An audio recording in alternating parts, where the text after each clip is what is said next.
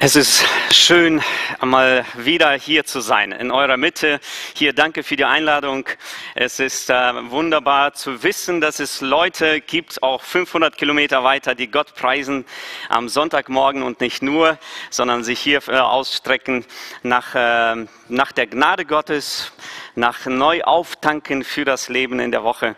Das ist sehr, sehr schön. Äh, wo die Kinder hier noch gesungen haben zum Muttertag, ist mir sofort eine Geschichte eingefallen von gestern ähm, aus dem Gemeindeleben.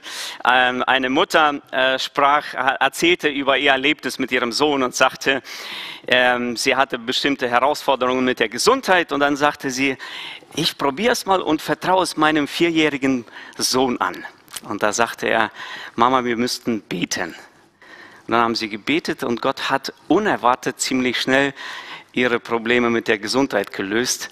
Und da war sie so begeistert zu sagen, wow, Gott hört die Gebete der Kinder. War doch schön, jetzt auch äh, das zu hören, mitzubekommen.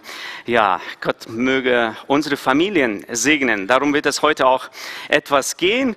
Ähm, man hat schon ja gesagt, äh, aus Schloss Holte Stuckenbrock komme ich. Ganz liebe Grüße von der Gemeinde auch.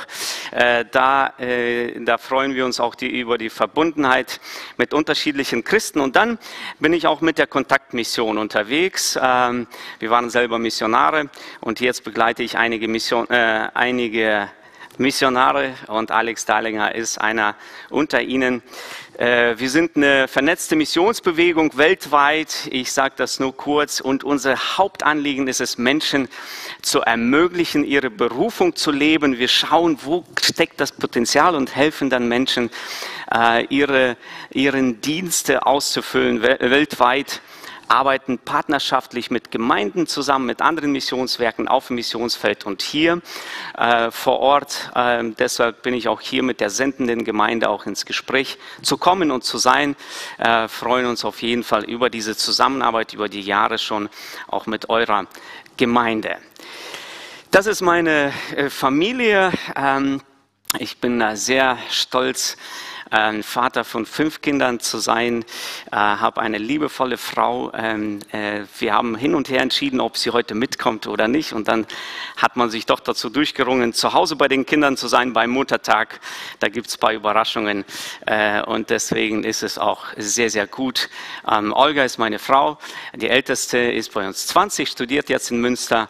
Dann kommt die Emily, hat sich jetzt zur Taufe gemeldet. Freuen wir uns riesig auf diese Entwicklung. Dann haben wir Jungs, Zwillinge, Caleb und Trico mit 16 Jahren, äh, sehr gut unterwegs, äh, spielen zurzeit Volleyball zusammen viel. Im Schach sind sie viel besser als ich äh, und noch ein paar andere Angelegenheiten, die sie so haben. Und dann haben wir einen Nachtzügler, die Linnea Sophie, die ist zehn Jahre alt ähm, und bereitet uns sehr viel Freude mit sehr vielen Fragen und klugen Antworten. Also das ist äh, schon sehr spannend. Wir werden heute und wie angekündigt über Familie sprechen. Und äh, nicht nur über uns als Familien, sondern auch über den Gott, der gnädig zu uns ist und der uns führt, der barmherzig ist und unsere Familien gebrauchen möchte, um sein Reich zu bauen in uns und durch uns, Familien im Blickfeld Gottes. Das ist mein Anliegen, heute ein paar Gedanken mitzugeben. Teilweise wird es etwas ernster. Ein paar Beispiele werde ich nennen, wo man merkt, oh, nicht in jeden Familien ist es rosig, auch in der Bibel nicht. Aber dann auch immer wieder darauf zurückzukommen, es gibt einen Gott. Es gibt Gnade, es gibt Barmherzigkeit und es gibt einen Neuanfang und es gibt immer wieder eine neue Ausrichtung ähm, und eine Hilfe für unsere Familien, unseren Glauben zu leben. Wahrscheinlich kennt ihr das Sprichwort, äh, es ist ja allen bekannt, der Apfel fällt nicht weit vom Stamm. Äh, letztens hatte ich, kennt man nicht? Jemand schüttelt den Kopf. Dabei hat er sich heute vorgestellt und sofort gesagt, ich bin der Sohn von ja, war, war interessant, die Begegnung heute Morgen. Ich dachte, warum sagt er das, äh, von wem der, der Sohn ist? Aber äh, der Apfel fällt nicht weit vom Stamm. Das ist eben äh, so. Ich habe das Sprichwort bei der ukrainischen Gruppe äh, vorgestellt. Und da sagten sie, äh, in Russisch gibt es genau das gleiche Sprichwort. Äh, Jabloko Dankeschön. Da kennen ein paar Leute auch die russische Sprache. In einigen Sprachen gibt es diese Sprichworte. Was sagt es aus? Das ist eigentlich, Eltern prägen ihre Kinder. Das ist ein Grundsatz der Familie. Und da möchte ich mit einem Beispiel noch aus einer Familie äh, mal anfangen oder das noch mal verdeutlichen. Ähm, die Mary Carey oder auch Marie äh, Curie, so glaube ich, wird das in Französisch ausgesprochen, ist eigentlich eine, eine Frau von der, mit polnischen Wurzeln in Russland geboren und so weiter. Aber wie man das genau ausspricht, ähm, ist die, sind die Leute da, glaube ich, die mehr im Thema drin sind. Es ist eine besondere Frau, weil sie die erste Frau ist, die einen Nobelpreis gewonnen hat oder bekommen hat. Und nicht nur einen, sondern zwei in zwei unterschiedlichen äh, Fachrichtungen oder in zwei unterschiedlichen Disziplinen, sogar in Physik und in Chemie. Sehr interessant, dass diese Frau einen Mann hatte, der auch einen Nobelpreis gewonnen hat, bekommen hat. In dieser Familie gibt es wahrscheinlich so irgendetwas, was damit zu tun hat. Da hört die Familie nicht auf, sondern ihre Tochter hat auch einen Nobelpreis bekommen. In einer ganz anderen Disziplin, aber trotzdem ist es etwas, was diese Familie weiterreicht, als ob, als ob es so die Nobelpreise vererbt werden äh, in äh, so einer Familie. Und wie ein Wunder, da gibt es noch einen vierten, den Schwiegersohn, der hat auch einen Nobelpreis. Damit ist diese Familie in den Guinness Buch der Rekorde eingegangen. Es ist sehr interessant, dass da das nochmal so deutlich zu, ähm, zum Tragen kommt, zu, dass Eltern ihre Familie prägen oder dass Familie, in der Familie man einander prägt. Vier Personen, fünf Nobelpreise in einer äh, Familie. Nicht von ungefähr. Es ist einfach ein Gesetz des Lebens, dass wir, wenn wir uns mit den Leuten sehr stark beschäftigen, mit denen wir eng zusammen verbunden sind, dann färbt, färbt das sich auf unser Leben ab. Leider ist es auch so, dass bestimmte Neigungen zu Sünden oder Verhaltensmustern auch weitergegeben in der Familie. Und da gibt es Statistiken.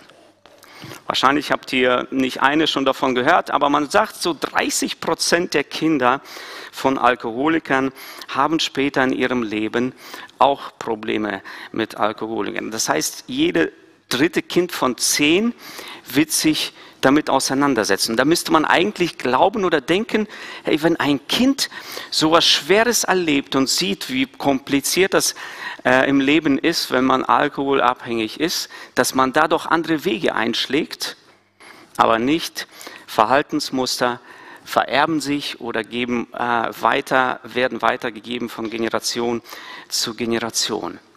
Und in diese Situation können wir Gottes Gnade hineinbringen.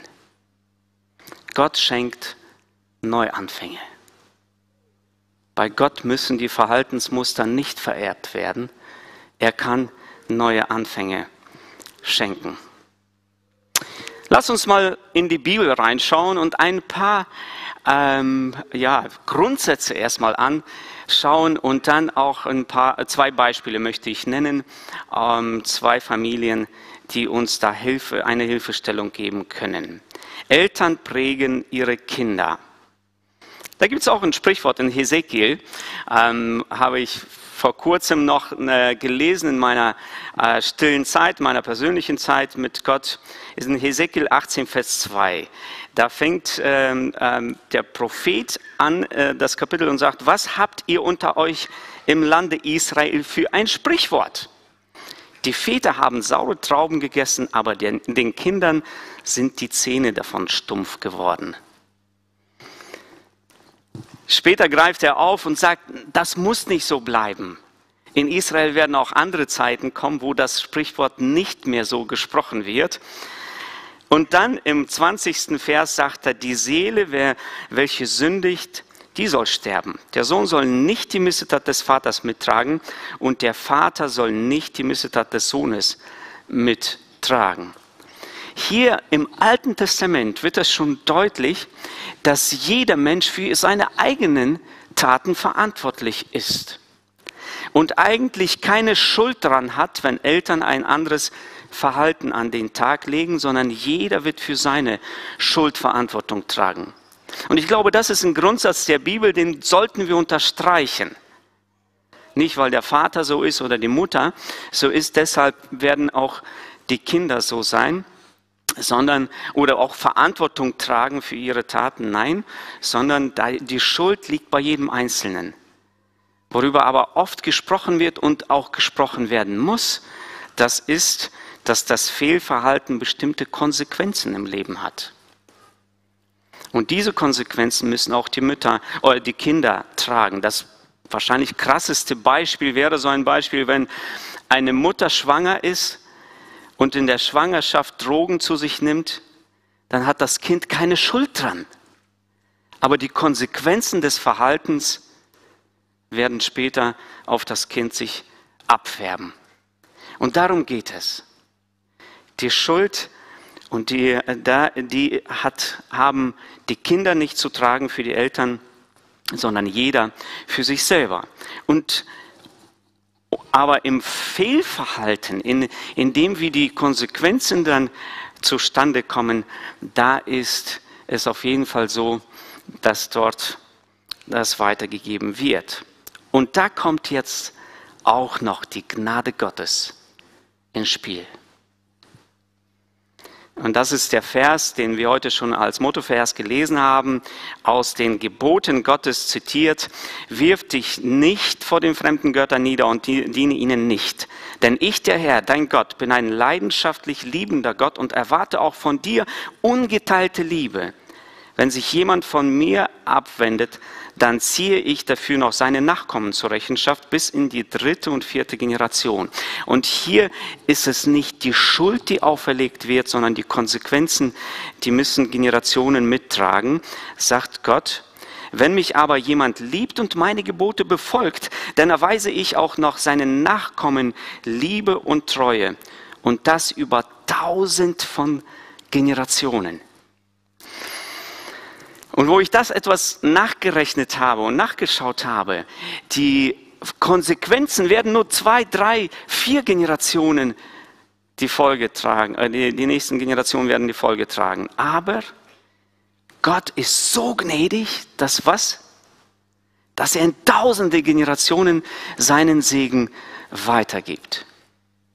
Ich habe mir ein bisschen ausgerechnet, ich habe mir die Mühe gemacht und ein bisschen ausgerechnet, wie viel sind das denn? Tausend Generationen und bin da auf einen äh, Vergleich gestoßen von Segnungen im Leben von Abraham. In, äh, Im Leben von Abraham, da wird ihm ein Segen versprochen. Der Herr sprach zu Abraham, geh aus deinem Vaterland und von deinem Vaterschaft und aus deiner Vaters Haus in ein Land, das ich dir zeigen will und ich will dich zum großen Volk machen und will dich segnen und dir einen großen Namen machen und du sollst ein Segen sein und in dir sollen gesegnet werden alle Geschlechter auf Erden. Gott verspricht durch Abraham seinen Segen für ihn und seinen Nachkommen, aber auch für viele Generationen folgend. Und wenn wir dann in Matthäus reinschauen, im Matthäus Evangelium, dann sehen wir, dass Abraham der Urvater von Jesus ist. Und wenn wir noch ein bisschen im Matthäus Evangelium nachforschen, dann, dann äh, können wir nachlesen, dass es nur 42 Generationen vergangen sind. Von Abraham bis nach zu Jesus. Gut, man, einige Theologen würden sagen, vielleicht gibt es da auch noch ein paar Generationen dazwischen. Opa wird auch als Vater genannt oder so, das kann sein. Auch wenn es 50 sind, sind es 50 Generationen von Abraham bis zu Jesus. Und das sind 2100 Jahre. Heute rechnet man Generationen ein bisschen schneller und sagt, okay, vielleicht kann es auch 30 Jahre sein. Auch wenn wir von Abraham bis uns auf 100 oder 120 Generationen kommen, sind es immer noch nicht 1000. Und da sind 4000 Jahre dazwischen. Wie groß ist doch unser Gott, der uns den Segen geben möchte über viele Generationen, wenn wir uns entscheiden, ihn zu lieben, ihm nachzufolgen, ein Leben nach ihm auszustrecken, ein Leben zu leben nach seinen Vorstellungen und Geboten. Und deshalb ist es in den Familien so wichtig, diese Entscheidung zu treffen. Ich möchte mit Gott mein Leben gestalten. Unser Familienleben möchte ich von Gott prägen lassen. Ich möchte ihn lieben über alles. Und das meinen Kindern weitergeben. Das ist die Gnade Gottes. Und Abraham hat diesen Segen erfahren in seinem Leben. Interessant ist es auch, dass der gleiche Abraham auch eine, ein Fehlverhalten aufweist in seiner Familie. Und das muss er auch zu spüren bekommen. Und nicht nur er, sondern die Konsequenzen seiner Entscheidungen tragen auch seine Kinder und übernehmen ein paar Fehlverhalten auch in ihr Leben. Abraham täuscht in seinem Leben einmal dem Pharao vor, dass Sarah nicht seine Frau ist. Sein Sohn Isaac war noch gar nicht geboren zu der Zeit, als dies geschah. Isaac, der Sohn, beginnt genau dieselbe Sünde, indem er Abimelech täuschte, als es um seine eigene Frau ging. Abrahams Sünde spiegelte sich nicht nur in der zweiten Generation wider, aber das war noch nicht alles. In einer ausgeklügelten Plan, den sich seine Mutter ausgedacht hatte, täuschte Jakob seinem Vater Isaac absichtlich äh, indem er vorgab, Esau zu sein, um ihn um den Segen des Erstgeborenen zu bringen. Das ist die dritte Generation. Und die vierte schließlich ist die Sünde der Täuschung auch in der vierten Generation lebendig. Jakobs Söhne täuschten ihn, nachdem sich jo sie Josef in die Sklaverei verkauft hatten. Vier Generationen, diejenigen, die diese Geschichte kennen oder mit der Bibel unterwegs sind, würden diese Geschichten kennen. Aus 1. Mose von 12 bis 27, das ist ein längerer Abschnitt, aber da äh, findet sich ein Fehlverhalten über Generationen rüber. Ich weiß nicht. Wahrscheinlich war das nicht die einzige Situation, wo Abraham so vorgegangen ist, warum die Kinder das so übernommen haben. Wahrscheinlich war das irgendwo auch mit eingebettet in einen Charakterzug, das Abraham mitgenommen hat in, in seine Familie. Aber da merken wir, dass damit auch nicht zu spaßen ist. Und ich sage mal schon jetzt diesen Satz, wenn wir als Eltern nicht mit bestimmten Fehlverhalten, die uns bewusst sind, Schluss machen und damit ganz bewusst proaktiv äh, die Sache angehen, werden das unsere Kinder machen müssen. Dann müssen sie das irgendwann mal angehen. Meine Frage ist, warum nicht wir?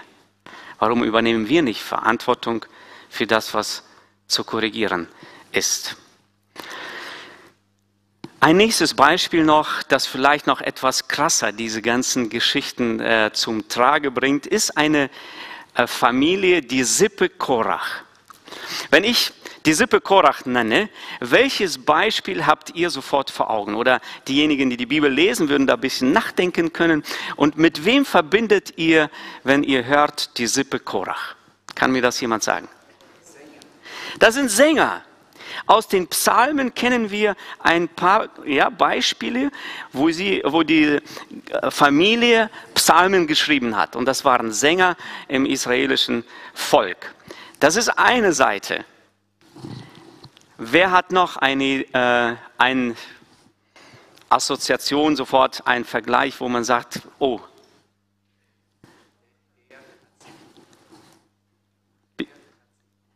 Die Erde hat sich aufgemacht, sofort kommt eine Geschichte zustande. Ähm, ja, also die, äh, die Rotte Korachs, die Aufständischen, das waren ähm, so, das sind die gleichen Leute. Wenn man einen Familiennamen nennt, Korach in der Bibel, dann kommen diese zwei ähm, auch Bilder zustande. Ich habe äh, mal bei ein paar Bekannten einfach mal nachgefragt. Und je nachdem, welches Geschichte aus der Bibel dann einfällt, so kommt auch das ganze Bild zustande von der Familie. Oh, das sind Sänger. Das sind Leute, eine Familie, die über Generationen Psalmen gesungen haben und auch geschrieben haben. Und bei den anderen sind das, oh, das ist eine Familie, die sind rebellisch, die haben sich, äh, die sind aufständig. Ich äh, zeige mal das bisschen auf, äh, wie das zustande gekommen ist. Also hier lesen wir einfach, äh, wo die äh, Korachita zuzuordnen sind. Die sind aus dem Stamm Levi und da gibt es ein paar Verwandte. Äh, ich habe mir so ein bisschen die Mühe gemacht äh, auf eine schnelle Hand und habe mir da äh, zusammen gezählt, wie so der Stammbaum aussehen kann oder ausgesehen hat laut diesen ähm, laut dieser Beschreibung kommen aus dem Stamm Levi, haben eine gemeinsame Geschichte und das sind die Korachita. Also der, der, ähm, das ist der Sohn ähm, von Itma und dann habt ihr drei Söhne noch äh, gehabt, äh, genau, die, die da auch genannt werden im Text. Und interessanterweise ist auch noch ein Vergleich, und zwar war Korach der Cousin von Mose und Aaron. So, er gehört zu einer großen Familie, zu der israelitischen Familie und dann noch einmal zu einer, äh, zu einer ganzen Stamm, das ist der Stamm Levi und dann daraus gibt es halt eine engere Verwandtschaft noch einmal mit Mose und Aaron und dieser äh, Korach hat auch drei Söhne. Und dann gab es äh, eine Geschichte in diesem Zusammenhang, wo Korach, ich weiß nicht, ob er jung war oder nicht, wenn er drei Söhne hatte, war er schon ein bisschen älter, der hat sich vermessen und äh, hat sich einiges ähm, ja, aufgebürgt und dann hat er sich gegen Mose und Aaron aufgelehnt. Ich lese mal äh, diese Erzählung aus 4. Mose 16. Korach, der Sohn Izras, ein Levit von den Nachkommen Kehats, war so vermessen, sich gegen Mose aufzulehnen. Er wurde unterstützt von einigen Männern aus dem Stamm Ruben, von Datan und Abiram, den Söhnen Eliabs, und von On, den Sohn Pelets, sowie von 250 anderen angesehenen Israeliten. Lauter Männer, die in der Gemeinde mit einigen Aufgaben betraut waren. Sie alle kamen miteinander zu Mose und Aaron und warfen ihnen vor, ihr nehmt euch zu viel heraus. Alle Israeliten gehören dem Herrn in gleicher Weise und er ist mitten unter ihnen. Warum erhebt ihr euch über die Gemeinde des Herrn? Sie haben sich gegen die Autoritäten, die Gott damals eingesetzt hat, gegen ähm, die waren für die Politik verantwortlich, für die gesellschaftliche Entwicklung verantwortlich, Mose und Aaron, und auch für den priesterlichen Dienst verantwortlich. Und da hat sich der Cousin gegen die anderen Cousins aufgelehnt und gesagt, ihr nehmt euch zu viel heraus, ähm, da muss etwas sein. Es war irgendwie, und im Text ist es deutlich zu spüren, dass es ein rebellischer Geist innen drin war. Und wenn wir später die Verse lesen, wie er vorgegangen ist, dann wird das noch einmal ganz, ganz deutlich. Ein rebellischer Geist gegenüber Autoritäten, die eingesetzt wurden von Gott. Und interessant ist so, dass Gott da sehr, sehr hart vorgeht in dieser Geschichte. Und ähm, es kommt dazu, dass all diese aufständischen Leute auch umgebracht werden. Das ist diese eine Geschichte, wo ähm, das geschieht. Datan aber und Abiram gingen heraus und traten an die Tür ihrer Zelte mit ihren Frauen und Söhnen und kleinen Kindern. Und als er all diese Worte beendet hatte, also Mose zerriss die Erde unter ihnen und tat ihren Mund auf und verschlang sie mit ihren Sippen, mit allen Menschen, die zu Korach gehörten und mit all ihrer Habe. Und sie fuhren lebendig in, den Toten, in das Totenreich hinunter mit allem, was sie hatten. Und die Erde deckte sie zu und sie kamen um mitten aus der Gemeinde heraus.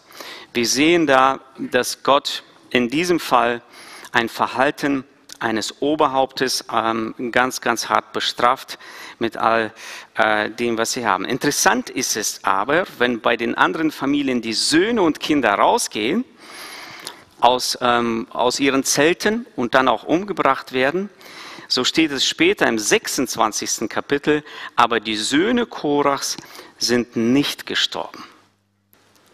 Und das ist das Interessante vielleicht in dieser Geschichte. Also ihr könnt die Geschichte nachlesen in Bezug auf viele Aspekte, wie man sich verhält, wenn man Kritik ausüben möchte oder was auch immer an der Leitung oder andere Fragen. Das kann man da alles so ein bisschen nachlesen.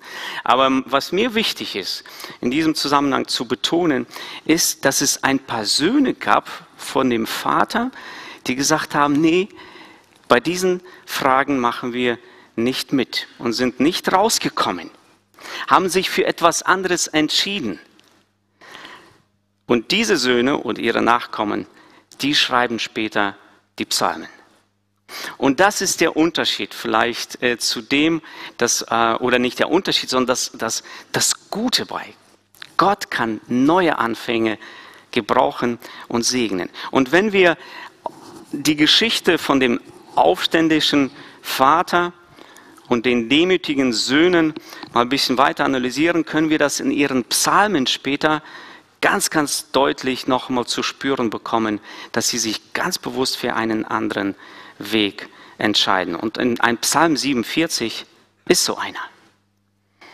Von den Nachkommen Korachs geschrieben, ich lese nochmal einfach vor. All ihr Völker, klatscht vor Freude in die Hände, lobt Gott mit frohen Liedern, denn der Herr, der Höchste, ist ein heiliger Gott, ein großer König über die ganze Welt. Er hat uns die Völker unterworfen und uns unsere Feinde zu Füßen gelegt. Er hat uns dieses Land zum Eigentum gegeben, zum stolzen Besitz der Nachkommen Jakobs, den er lieb hat. Gott hat sie erhoben, von Jubel begleitet. Der Herr hat sich erhoben beim Schall der Posaune. Singt zu Gottes Ehre, singt, singt zur Ehre unseres Königs, singt. Denn Gott ist König über die ganze Welt. Singt ihm einen Psalm. Gott herrscht über alle Völker. Gott sitzt auf seinen heiligen Thron. Der Herrscher der Welt sind, die Herrscher der Welt sind zusammengekommen und preisen mit uns den Gott Abrahams. Denn alle Könige auf der Erde gehören Gott. Ihm gebührt die Ehre. Ein Psalm von der Größe Gottes. Und da gibt es noch ein paar andere Psalmen. Wenn ihr mal Zeit habt, lest sie mal durch aus diesem Aspekt. Hier sind Menschen, die einen Namen tragen. Korach, der in der Sippe bekannt war für ein aufständisches, rebellisches Verhalten. Und wenn du überlegst, du, du, du trägst so einen Namen, was tust du mit ihm? Was machst du mit ihm? Und sie entscheiden sich, Gott zu loben. Und machen in der Geschichte diesem Namen eine andere Bedeutung. Und deswegen, wenn wir den Namen Korach nennen, sehen wir zwei Seiten.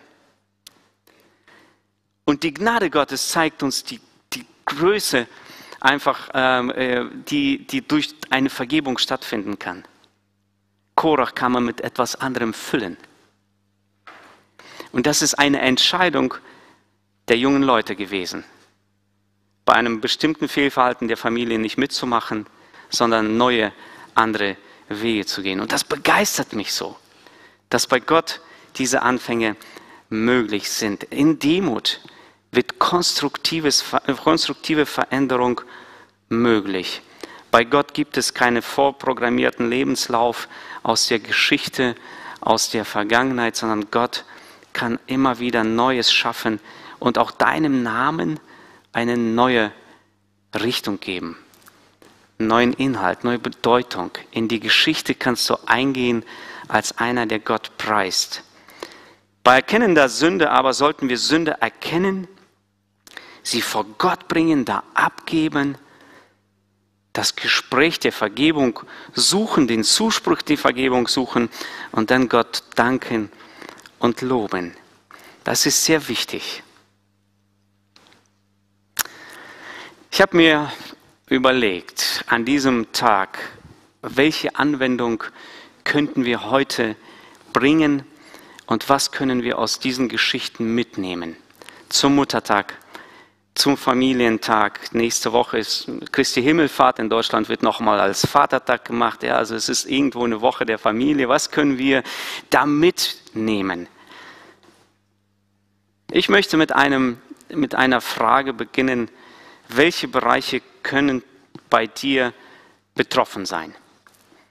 Wo du ganz bewusst Veränderungen anstreben solltest. Wir haben zwei aus der Bibel genannt. Umgang mit Täuschung, das war bei Abraham, Umgang mit Autoritäten in der Gesellschaft, Familie, Gemeinde.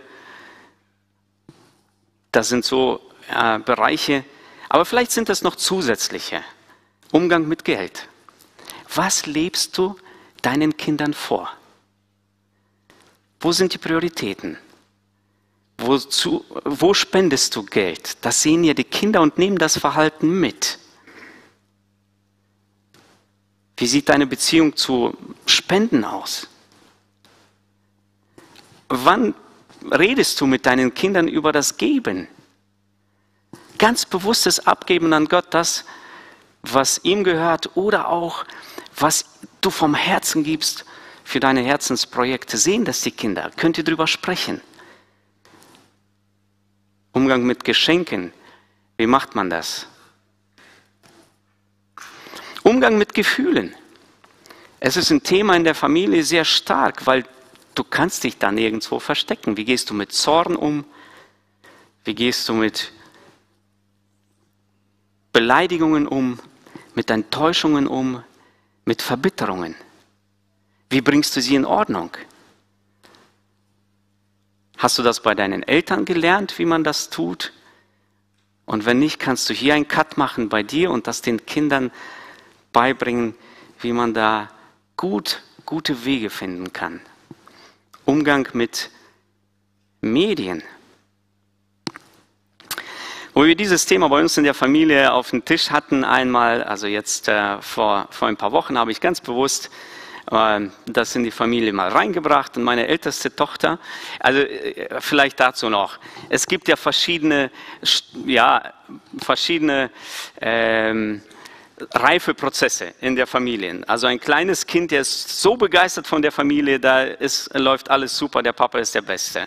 Dann gibt es Zeiten äh, zu der Jungscher-Alter oder Teenzeiten, da sagen die Jungs, hey, wir wollen alles anders machen als zu Hause. Ne? Und dann gibt es äh, die Jugendlichen, die sagen, na, ein paar Sachen haben die Eltern doch schon richtig gemacht. Ne? Und irgendwann mal, wenn ich 50 bin, da sagen, ah, meine Eltern haben so vieles richtig gemacht in meinem Leben äh, und nicht nur in meinem, sondern im anderen. Das ist einmal dazu gestellt. Also wir haben eine Familie, ich habe sie ja vorgestellt, 20 Jahre ist die Älteste und da sagte die Älteste schon ganz behutsam zu uns, ah, viele Dinge haben wir richtig gemacht bei uns. Aber es gibt so eine Sache, Papa, die würde ich anders machen. Ich war schon ganz gespannt, was es dann ist. Und ich sagte, Papa, du bist immer so gestresst, auch wenn du zum Beispiel im Urlaub bist, dann, äh, ne, äh, ich, ich sage immer, ich zahle doch nicht 2000 Euro, um im Urlaub zu fahren, damit ihr hier Bücher liest. Wir müssen unbedingt was machen. Ne? Und die sagt, ey, lass uns doch einfach am Strand mal ein Buch rausholen und ein bisschen lesen. Ne? So. Und äh, es muss immer was da sein. Es ist ein Verhalten da, das vielleicht aus meiner Sicht, ja, man muss produktiv sein, man muss etwas schaffen im Leben, aber man bringt ein Verhalten da, dass man sagt, Du bist nur dann wert, wenn du immer was tust.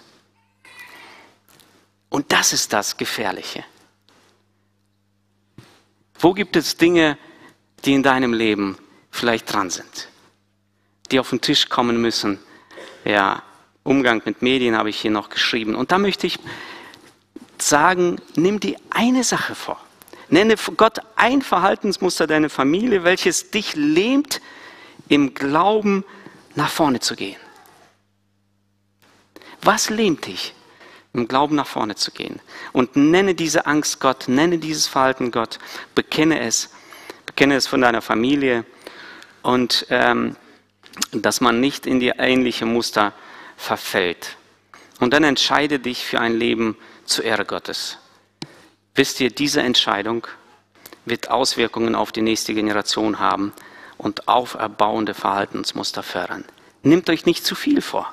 Aber eine Sache für das nächste Jahr, für den nächsten Abschnitt, die anders laufen kann. Und das wird Auswirkungen haben. Und dann eine positive Sache, die Segnung Gottes. Welche Bereiche liefen oder laufen bei dir gut? Bei euch in der Familie, was läuft gut? Und da hat die gleiche Tochter auch, auch gespiegelt und gesagt, hey, es gibt ein paar Dinge, die ich richtig jetzt schon genieße und genossen habe, dass ihr mir immer erlaubt habt, die Küche zu benutzen, sagte sie zum Beispiel Mama. Und da sich auszuprobieren, das tun wir ganz bewusst und äh, sie, sie genießt das. Und jetzt lernt sie einige andere Familien, wo das nicht der Fall ist, sagt sie, und äh, ist in so einer Ausbildung mit der mit Hauswirtschaft verbunden. und so. Ne? Und sie sagt, das ist super, dass ihr mir nicht die Küche, sondern dass ihr mir Vertrauen geschenkt habt, Dinge zu machen, Dinge auszuprobieren, Fehler zu machen und dann auch dazu zu stehen. Vielleicht sind das Umgang mit Freundinnen, dass in der Familie immer ein offenes Haus ist und Leute können reinkommen. Vielleicht ist es eine Sache, wo man Lob und Anerkennung in einer guten Art und Weise praktiziert hat, wo man auch vom Vater mal einen Zuspruch bekommen hat, eine Ermutigung. Umgang mit Vergebung, wenn man mal Fehlverhalten äh, oder wenn Fehler aufgetreten sind, dass man einander vergeben hat und das nicht nachtragend ist, sondern auch weitergeht. Umgang mit Vertrauen. Meine Eltern haben uns oder wir hatten immer eine Geldkasse offen liegen. Wir waren nie reich. Wir sind, ich bin in einer Familie aufgewacht mit zehn Kindern. Aber unsere Eltern hatten so viel Vertrauen in uns alle und hatten immer Geld komplett offen liegen und sagte, wenn, wenn ihr was, äh, wenn ihr jetzt einkaufen müsst, Brot holen oder was auch immer, da ist die Kasse, könnt ihr nehmen. Vertrauen geschenkt. Umgang mit Familienzeiten, Umgang mit Kommunikation, wenn sie gesund ist. Und heute am Muttertag nennt es. Nennt aber nicht eine Sache, die ihr verändern wollt, haben wir eine gesagt, aber nennt drei Verhaltensmuster deiner Familie, für die du dankbar bist. Nenne das. Deiner Mutter nenne das in deiner Familie. Schreibe es, wenn es ähm, da äh, angebracht ist. Schreibe das den Eltern und gebe sie an deine Kinder, an deine Familie weiter. Und wiederum, entscheide dich ganz bewusst für ein Leben zur Ehre Gottes. Das wird Auswirkungen haben. Ich schließe mit diesem Vers, mit einem ermutigenden Vers aus der Sippe Korach. Warum bin ich so mutlos? Muss ich denn verzweifeln? Auf Gott will ich hoffen. Ich weiß, ich werde ihn noch einmal preisen. Ihn, meinen Gott, der mir hilft. Amen. Ich möchte noch für euch beten. Lasst uns aufstehen. Lieber Vater im Himmel, von Herzen bin ich dir dankbar, dass du da bist, dass du ein gnädiger Gott bist, dass du uns Möglichkeiten schenkst, nach vorne zu gehen, dass du uns annimmst, so wie wir sind, dass wir deine Kinder sind, in deiner Familie sind wir. Dankeschön auch für die Umgebung, in der wir aufwachsen dürfen. Und wir wissen, dass es eine Herausforderung ist, ein Familienleben zu gestalten nach, deinen, nach deinem Vorbild. Und so möchte ich dich bitten, dass du uns Gnade schenkst, so unsere Familien zu führen, zu leiten, zu prägen, dass es dir Ehre bereitet und dass es die nächsten Generationen prägt. Segne diese Gemeinde in Fragen der Familie, schenk, dass wir starke Familien auch hier haben in Schwäbisch Gemünd. Ich bitte dich, dass du äh, uns gebrauchst beim Nachdenken auch jetzt über dieses Thema. Herr, und wenn jemanden etwas auffällt, wo Veränderungen dran sind, bitte gib die Kraft, es auch durchzuziehen. Schenk das Vertrauen zu dir hin. Die Vergebung ist bei dir, Herr. Und schenke uns ermutiger zu sein und auch Dinge gut zu heißen, die gut sind und sie auch zu nennen. Herr, danke schön nochmal, dass du uns lieb hast und dass bei dir immer ein offenes Ohr für unsere Anliegen ist. Amen.